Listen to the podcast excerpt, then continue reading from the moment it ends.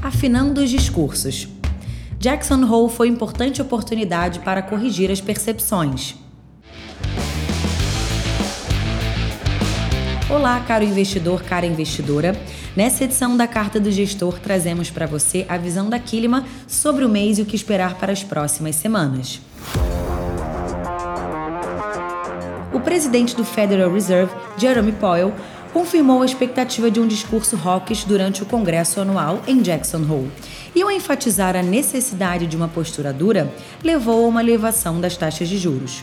Os pontos principais do discurso foram a sinalização de que, ao atingir o patamar restritivo, os juros serão mantidos por um período necessário a fim de garantir a convergência da inflação.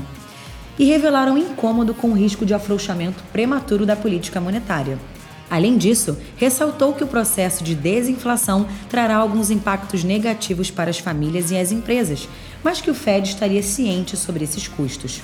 As mensagens indicaram que as taxas de juros futuras não deveriam precificar a redução num horizonte curto, e isso fez com que o mercado corrigisse as expectativas de cortes que estavam implícitas no segundo semestre de 2023. As taxas de juros longas subiram após o discurso, passando a prever um ciclo mais longo e com juros estáveis por mais tempo. O ajuste da mensagem foi correto e reforça o nosso cenário base das taxas de juros sendo elevadas até pelo menos 4% ao ano e a manutenção nesse patamar até o fim de 2023.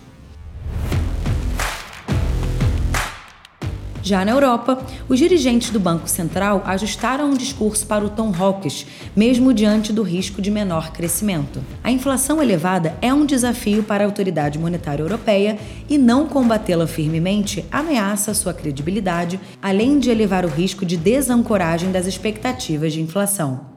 Após todas essas sinalizações, o mercado passou a precificar 75 basis points na reunião de setembro, devendo chegar a 2% ao ano até o fim do ciclo.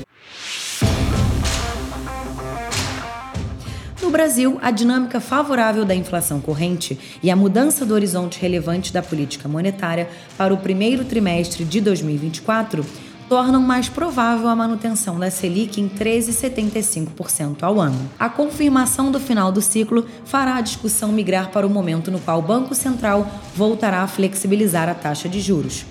A gente avalia que o fim do aperto monetário ocorrerá entre o final do segundo trimestre e o início do terceiro trimestre de 2023, quando os efeitos defasados da política monetária atual atingirão efeito pleno.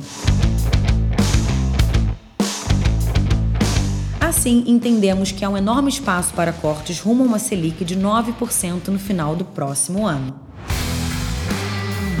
a carta do gestor do mês de agosto completa e os relatórios dos fundos já estão disponíveis em quilima.com.br.